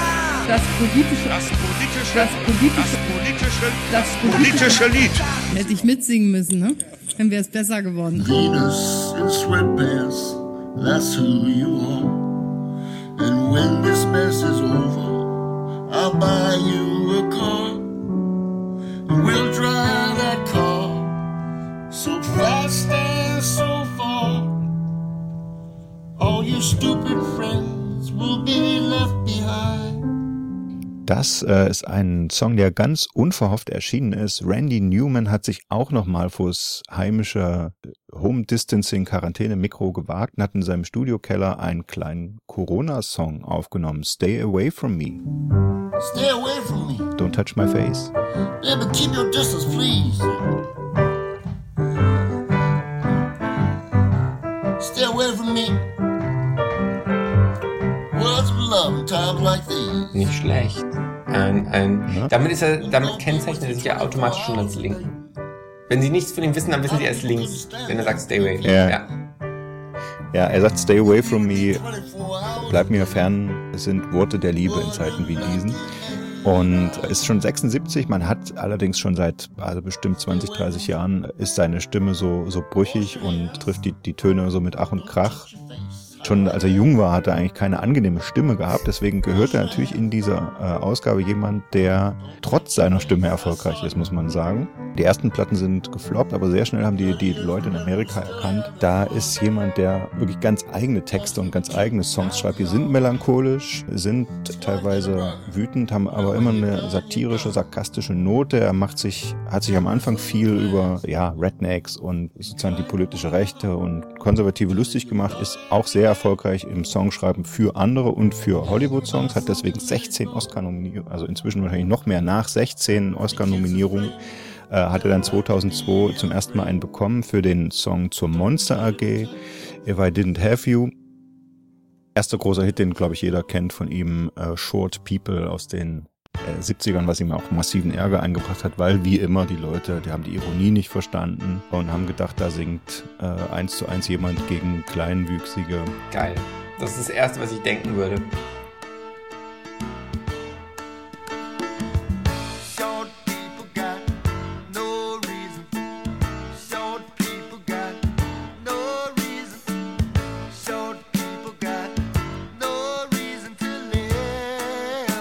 Ja, man kennt es. Wir haben ja zuletzt gerade noch mal so eine Debatte äh, gehabt über so, so ein Gedicht von Till Lindemann, dem Rammstein-Sänger, wo plötzlich die Jüngeren alle noch mal gemerkt haben, oder eben nicht gemerkt haben, äh, dass nicht jedes Ich in einem Gedicht der Verfasser ist oder es ihnen einfach egal war. Und das ist ein Problem oder das ist äh, was, womit Randy Newman schon seit Jahrzehnten spielt.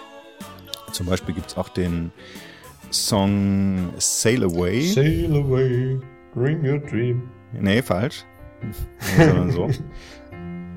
Da, da singt er in der, in der Rolle eines Sklavenhändlers, der in, in Afrika die künftigen Sklaven einfängt, indem er sie überredet, mit ihnen nach Amerika zu kommen, äh, wo es ja immerhin was zu essen gibt und keine wilden Tiere, die dich jagen. Also ein abgrundtief rassistischer Sprecher sozusagen, ein, ein rassistischer Song, wenn man denkt, äh, dass Randy Newman da spricht.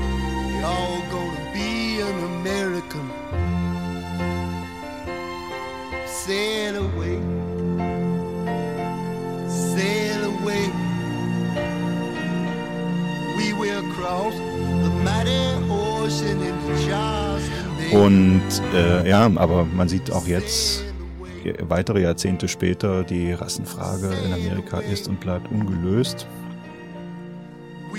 Wenn man jetzt äh, zu den Krawallen guckt und äh, ja, also Randy Newman einfach schon sein Gesamtwerk äh, kommentiert, den amerikanischen Alltag. Es lohnt sich, sich das alles mal anzuhören. Es passt auch immer wieder auf die aktuellen Zeiten. Er hat schon vor der, Hurricane-Katastrophe in Louisiana, wo äh, George, also dem Hurricane Katrina, als George W. Bush da die Südstaaten sich selbst überlassen hat, äh, hatte Randy Newman schon den Song Louisiana 27 geschrieben, weil da gab es auch schon mal eine Flutkatastrophe, wo niemand aus der äh, Zentralregierung geholfen hat, sodass dann sein älterer Song mit der Zeile Louisiana, they're trying to wash us away nochmal ganz neue Bedeutung bekam und da ständig äh, im Fernsehen unterlegt war. Äh, eine wütende Ballade sozusagen. Six feet of water in the streets of a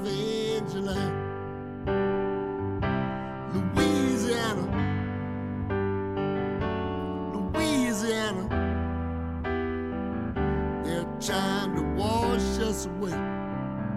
They're trying to wash us away. Louisiana. Ja, er hat aber auch so flockige Songs wie Mr. President, Have Pity on the Working Man. Äh, haben Sie Mitleid mit, mit, dem, mit dem kleinen Arbeiter.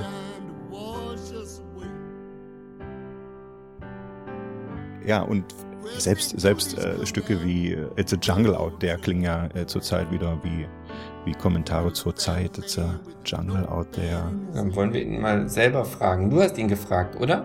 Genau. Ich habe ihn äh, gesprochen. Zu dem Zeitpunkt sind auch gerade die amerikanischen Börsen abgerauscht. Das hatten wir jetzt ja zwischendurch wegen Corona auch schon mal erlebt. Und äh, auch einen Präsidenten, der sagte, lasst uns schnell wieder zum Alltag zurückkehren, damit hier wieder Geld verdient werden kann. Da fiel mir sofort die alte Zeile von Randy Newman ein, It's the money that matters in the USA.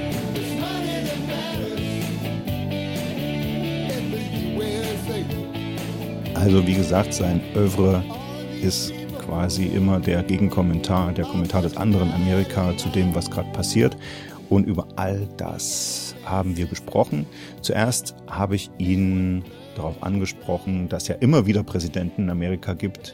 Es war ja auch, wie gesagt, bei Reagan und Bush Jr. schon so, die der Rest der Welt mit Argwohn und, und Spott äh, verfolgt und betrachtet. Und dass er dann auch immer wieder Songs darüber geschrieben hat. Und deswegen habe ich zuerst gefragt, wie ist es denn so, wie geht man denn mit ihm so als Amerikaner um, wenn er in solchen Zeiten auf Tour ist? always uh, in Europe, they've always, uh, at least people who were fans of mine, have always sort of been of two minds about the United States. They'd say that they they, they really kind of hated it. Es war schon immer so, dass die Leute in Europa, jedenfalls meine Fans unter ihnen, gemischte Gefühle gegenüber den Vereinigten Staaten hatten. Einerseits haben sie sie regelrecht gehasst. Das Vulgäre, die Politik, die Arroganz, die Macht, die Amerika hat. Aber andererseits galten die USA doch immer noch als Vorbild rund um die Welt. Sie alle wollten so sein wie wir. Und das hat sich inzwischen verflüchtigt. Mm, Dieses ganze Gefühl, dass wir die best Besten und die Schlausten sein, das ist dahin. Auf meiner ersten Tour durch Deutschland, das war vor mehr als 40 Jahren, wurde ich noch über amerikanische Geschäftsmodelle befragt. Und ich sagte, Jesus, And I said, Jesus, I don't know ich habe keine Ahnung von sowas. Für alles, was ich je berührt hat sich in Scheiße verwandelt. Since you know it's the money that matters. And it's money that I love, that song too. Ja, dabei hatten Sie doch äh, so kundig davon gesungen, dass es in den USA aufs Geld aufkommt. It's the money that matters in the USA. Ja, und dann gab es dann auch den Song It's Money That I Love. Es ist das Geld, das ich liebe. Das passt doch nun gerade wieder bestens in die Lage. Wie entscheiden Sie denn, ob Sie Songs über so aktuelle Geschehnisse schreiben? Im Voraus denke ich eigentlich nie darüber nach. Normalerweise kommen mir die Ideen, wenn ich mich hinsetze und arbeite. Wenn du jeden Tag auftauchst, passiert auch mal was Gutes. So sagt man das doch Even though I jedenfalls. don't like to write songs that are right on the nose, you know, and about something that's happening right Und now. obwohl ich es grundsätzlich nicht mag, Songs zu schreiben, die allzu direkt auf die Nase hauen über irgendwelche Dinge, die jetzt gerade vor sich gehen. Ich warte lieber eine Weile, um zu sehen, wie die Sache ausgeht. Wenn eine Lage ist wie jetzt, wenn also wirklich was auf dem Spiel steht, dann ziehen sich die Folgen ja lange, über Jahre hin. Denke ich zumindest mal. Aber manchmal drängt sich ein aktueller Song auch einfach auf, weil die Themen so allgegenwärtig sind, so laut. This empire is ending like all the rest, haben Sie schon mal über die krisenhafte Präsidentschaft von George W. Bush gesungen. Auch dieses äh, Imperium wird untergehen über Amerika. Und in unzähligen anderen Songs haben Sie den Untergang der Mittelschicht, die Sturheit von Rassisten, auch die oft größenwahnsinnige Außenpolitik der USA verspottet. Haben Sie denn oft das Gefühl, mit Ihren, Ihrem düsteren, zynischen Ton danach richtiger gelegen zu haben, als Sie sich vorher gewünscht hätten? Well, I sometimes think, you know, I never would have expected anything like this to happen. Uh, but songs like It's Money That I Love, I I mean, I've written Naja, manchmal denke ich schon, dass so etwas passiert, hätte ich mir nie vorstellen können. Aber dann kommt die Bankenkrise und Songs wie It's Money That I Love wirken fast prophetisch. Das liegt aber einfach daran, dass ich über die großen Themen schreibe, die dieses Land umtreiben. Über Rassismus, über Geld, über Religion, und ich keine Religion habe, weil das den Menschen eben hier wichtig ist. Und ich schreibe niemals ohne Respekt darüber.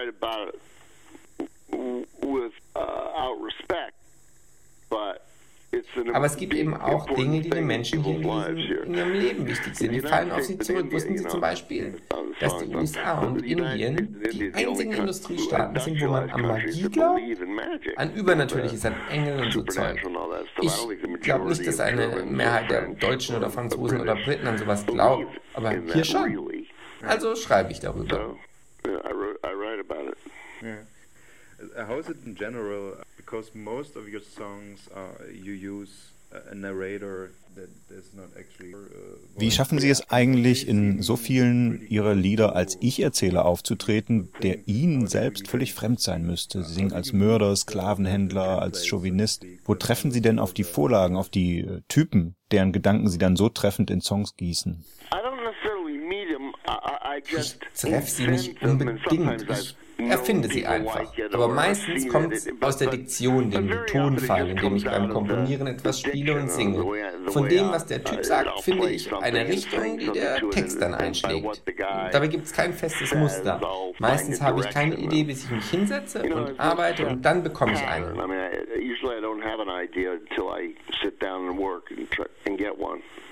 Uh, you, you just said you always uh, Haben Sie vorhin eigentlich wirklich gerade gesagt, Sie behandeln Ihre Themen immer mit Respekt? Ja, das finde ich zumindest schon. Mit gewissem Respekt, gewisser Empathie, damit sie als Menschen glaubwürdig sind.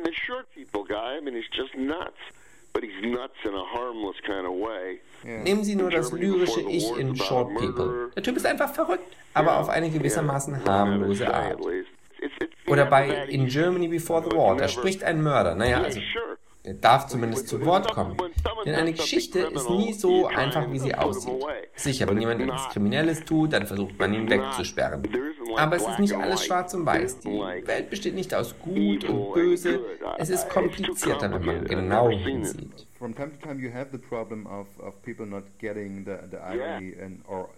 Oft haben Sie deshalb das Problem, dass man Ihr lyrisches Ich mit Ihnen gleichsetzt oder Ihre Ironie nicht erkennt. Hat es Sie in diesem Zusammenhang mehr überrascht, dass, Sie, dass die New York Times einen völlig absurd ironischen Liedtext von Ihnen, nämlich A Few Words in Defense of My Country, als Leitartikel auf der Meinungsseite gedruckt hat? Oder waren Sie eher überrascht davon, dass Ihre Songs von iranischen Professoren den Studenten vorgespielt werden als Beweis für Amerikas Verkommenheit? Ich denke, die haben mich ein bisschen absichtlich falsch verstanden. Wer davon? Beide? Vielleicht. Also im Ernst. Die New York Times Sache fand ich sehr nett. Das ist wirklich eine hervorragende Zeitung. Die haben den Song natürlich verstanden. Die sind ja nicht doof. Die haben die Ironie verstanden und sie haben sie gewollt. Und Iran? Hm.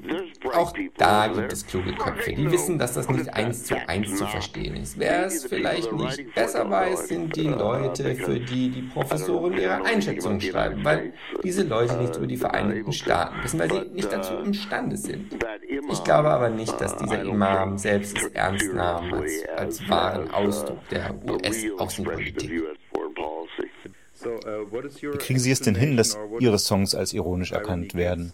Denn äh, nehmen wir Ihren Song You Can Leave Your Head On. Wenn Sie den singen, dann kapiert man sofort, dass, dass Sie da nicht den sexy Macho geben, der eine Frau zum Strippen animieren will. Baby, take off your coat.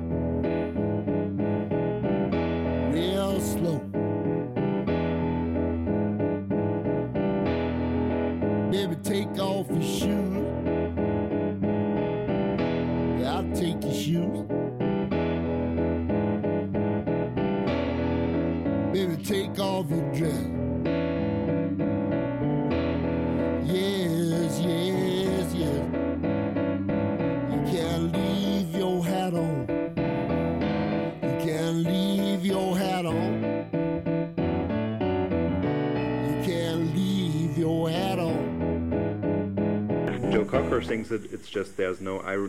Wenn aber Joe Cocker oder Tom Jones dasselbe Lied singen, dann klingt es doch genau so. Jeder doppelte Boden ist weg. Was machen Sie anders?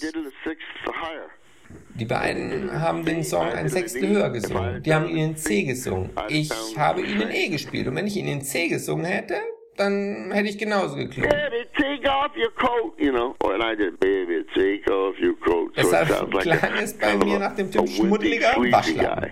Und bei denen gerade raus fröhlich sexy. Das hätte ich auch hingekriegt. Nur leider ist es mir nicht eingefallen. I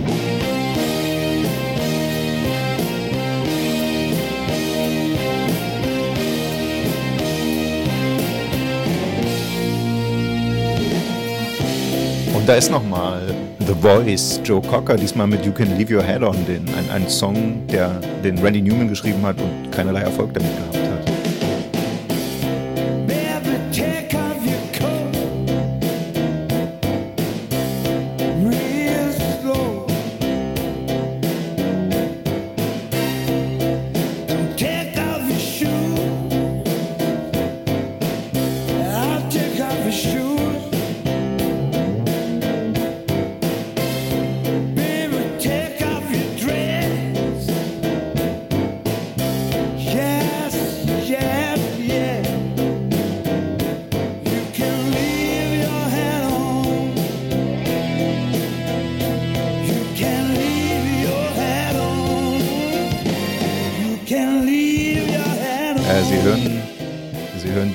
Wieder in den Strip, Strip Clubs, sobald die wieder öffnen dürfen, mit Hygienekonzept und Abstand.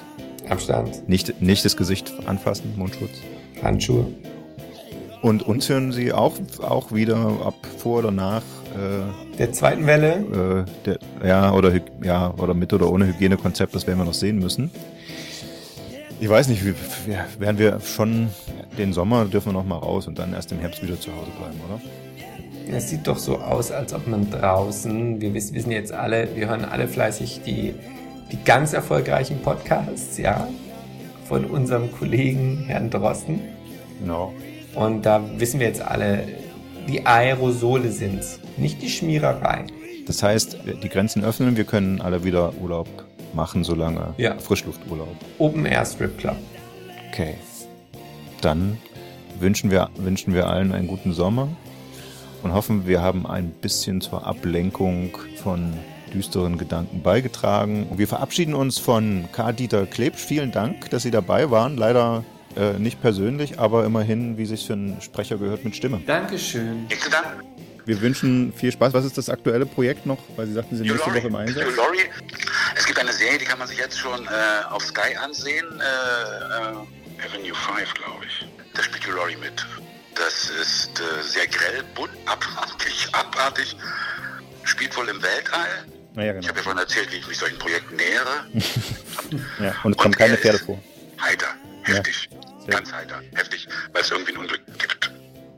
Das klingt viel, Also das klingt teilweise, vielversprechend. teilweise, teilweise sehr, sehr, sehr, sehr, sehr schräg. Ja. Das, das klingt spaßig. Ja, kommt ja eigentlich auch aus, aus der Komödie. Dann gibt's ja. noch, dann gibt's noch irgendwas, das, äh, einmal in einem Kinofilm, wo er mitspielt, Copperfield, ein neuer, der aber leider nicht in die Kinos kommen konnte. Der liegt jetzt noch irgendwo rum, der muss jetzt, wenn dann die Kinogeschichte wieder anfängt, ob sie ihn dann gleich rausballern, ich weiß es nicht. Ja, wir, also wir können uns nur bedanken bei allen Zuhörern, wünschen alles Gute. Bleiben Sie zu Hause, bleiben Sie gesund. Vor allen Dingen bleiben Sie gesund. Gut, dann wünsche ich Ihnen toi toi toi für das, was Sie treiben äh, und äh, Dankeschön. Und ja, wir freuen uns darauf, Sie zu hören. freue mich darauf, das gehört zu haben von Ihnen, was Sie gerade gesagt haben. Also ich versuche die Möglichkeit, so lange wie möglich äh, einzuräumen, dass man mich irgendwie irgendwo irgendwann hören kann. Sehr gut. Dann vielen Dank für alles und äh, einen schönen Tag. Wünsche ich Ihnen auch. Danke. Also macht es gut. Danke. Tschüss. Wir danken. Ciao. Tschüss. Viel Spaß im Sommer.